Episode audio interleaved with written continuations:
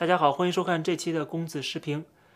最新的疫情已经席卷全球，这个奥密克戎势如破竹啊！在我们加拿大的这安大略省，每天新增的这个确诊人数高达一万多人。在这种情况下，政府能做的就是劝大家尽可能的不要群聚，然后就是有些公共场合要关闭。当然，还有就是开发特效药啊，呃，研究疫苗啊。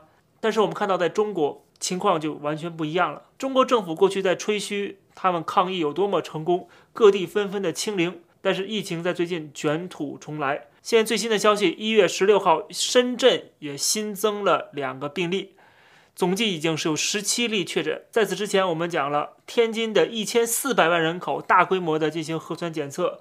还有就是河南省的两个城市都已经封城了啊，在西安之后，一个是有一百多万人口的禹州和有五百五十万人口的安阳市，封城之后，想必这些地方也会步武汉跟西安的后尘，出现一些人道的灾难啊，就人为的一些悲剧。其实这已经证明了中国过去的那种所谓的清零政策啊是。无效的，或者说是这个效果是值得怀疑的。其实这已经打了中国政府的脸。为什么这么说呢？这个奥米克戎本身的特点，它就是传播性非常的强，还有就是传播速度也非常的快，隐蔽性高，穿透力强。这样的一个病毒让你防不胜防。你现在做法，如果还按照过去那样子所谓的清零，所谓的动不动就去溯源，然后呢进行这个封城、封小区啊这样处理。其实对这个病毒来讲是没有用处的，或者说意义并不大，而且反而会造成弊大于利。我们就举北京这个案例，现在已经公布了这个呃感染了这个奥米克戎的阳性的这个病例，患者他的轨迹是什么？比方说从一月一号开始，他去什么餐厅用餐，然后还去过一次卫生间，然后又坐地铁到了白塔寺，然后去了金融街购物中心。这个连卡佛的商店，后来要去咖啡厅喝咖啡，去超市购物，然后又坐地铁到了镶黄旗站下车回家，然后第二天他又去了什么 SKP 百货购物中心啊，就是这个星光天地，然后又去了金融街购物中心的迪奥店，接着到了南小馆餐厅就餐，下午还去看了一场脱口秀，然后一月三号他又去了沃尔玛超市，然后去了周大福、周生生啊这些店铺，等等等等，他这一个星期每天的。什么时候干了什么啊？全部都列了出来。这是要干嘛呢？你一个人，你把都列出来了。你有一百个人、一千个人、一万个人，是不是每个人你都要向全世界公布他最近这十天每天都干了什么？如此之详细，有什么必要？他公布这个实际上目的是什么？就是让大家去警觉，就这些地方他曾经去过，大家都不要去啊！而且呢，政府也要去进行溯源，然后找出所有的密切接触者。比方说，他去了某个。购物中心，然后紧接着防疫人员就跑到了购物中心，把这个购物中心里所有的人全部扣下，每个人都给我登记，每个人都要做核酸检测。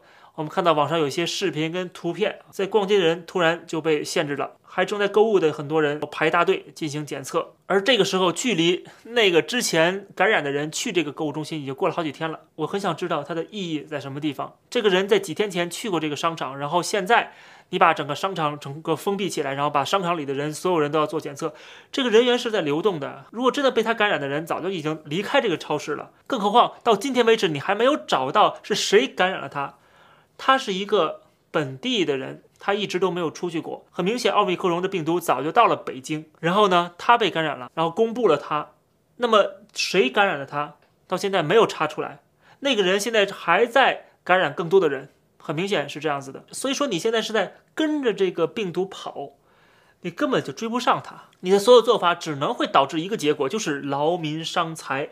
甚至像西安这种情况啊，这个孕妇这个生了孩子，也不能得到及时的去呃救助，或者是得了心梗的人，还要被拦在医院门外，最后猝死。这种情况，未来如果其他地方也要封城，也要有这种严格的所谓动态清零的政策的话，这种悲剧一定会再次上演。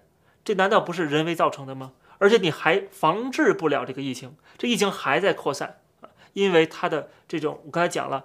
奥密克戎的这种特性，你必须要承认，人的力量是有限的，不是说你不能够去做一些防护工作啊，该做还是要做的，只不过你要衡量你什么事情应该放弃，应该把更多的资源跟精力放在更重要的位置上。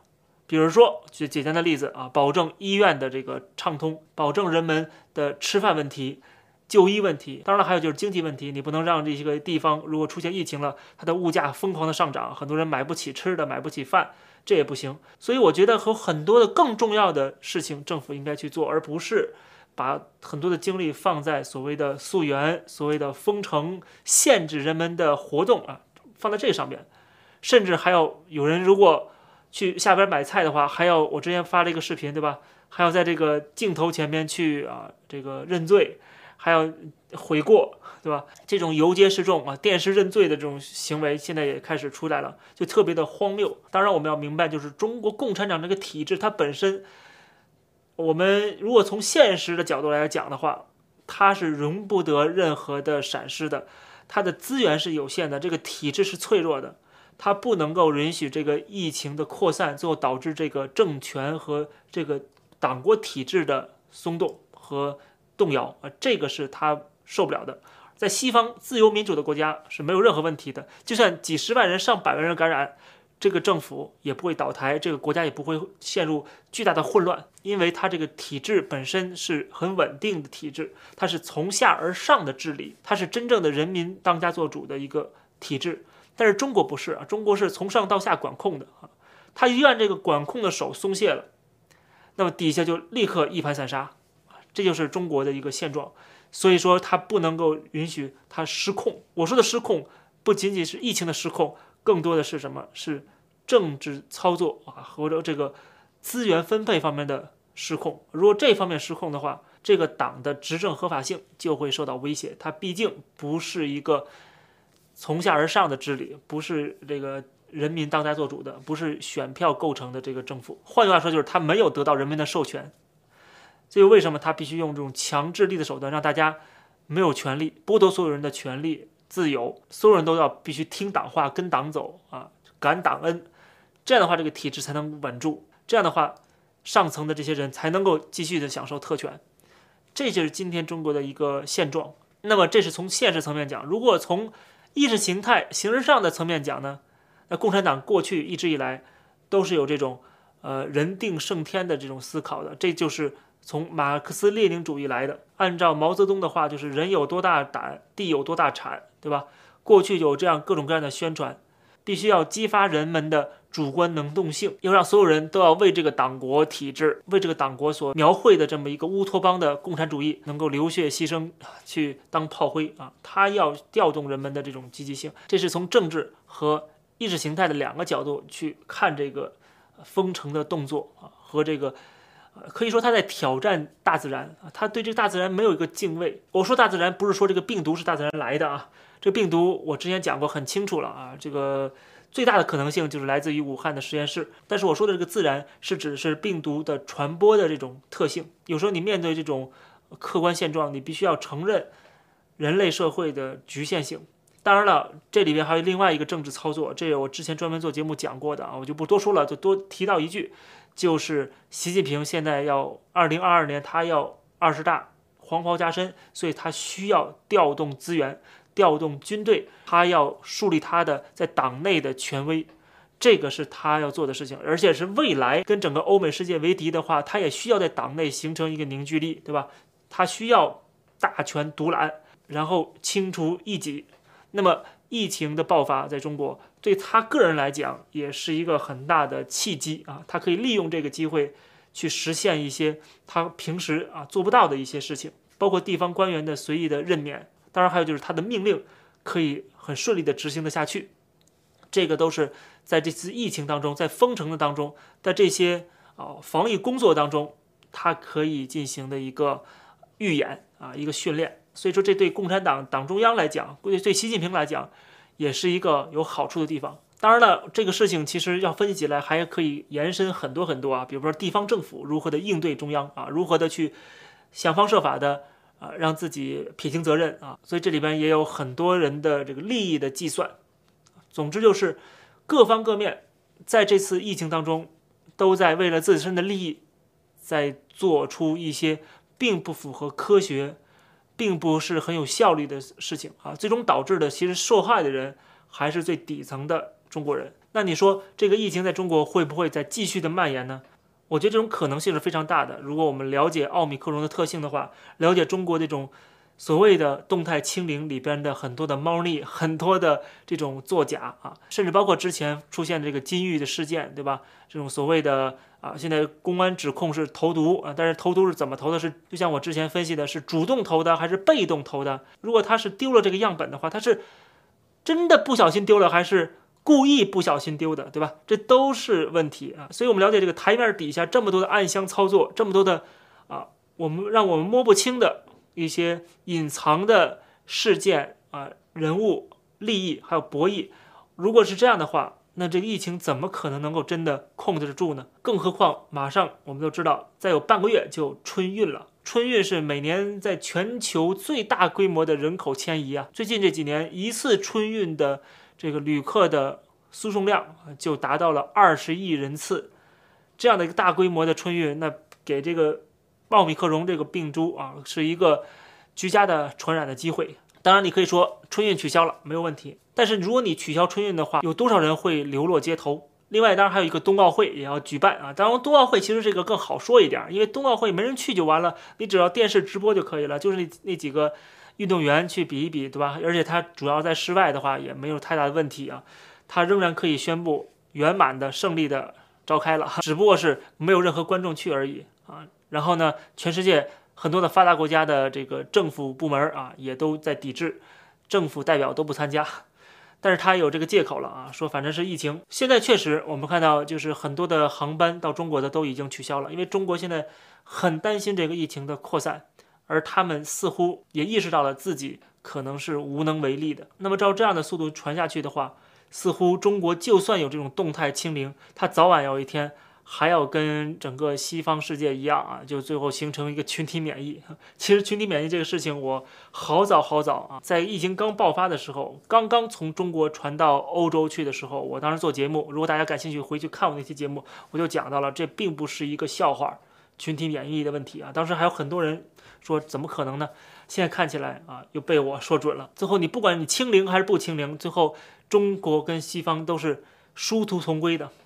除非啊，除非你学朝鲜啊，就不跟西方世界往来了啊，也可以啊。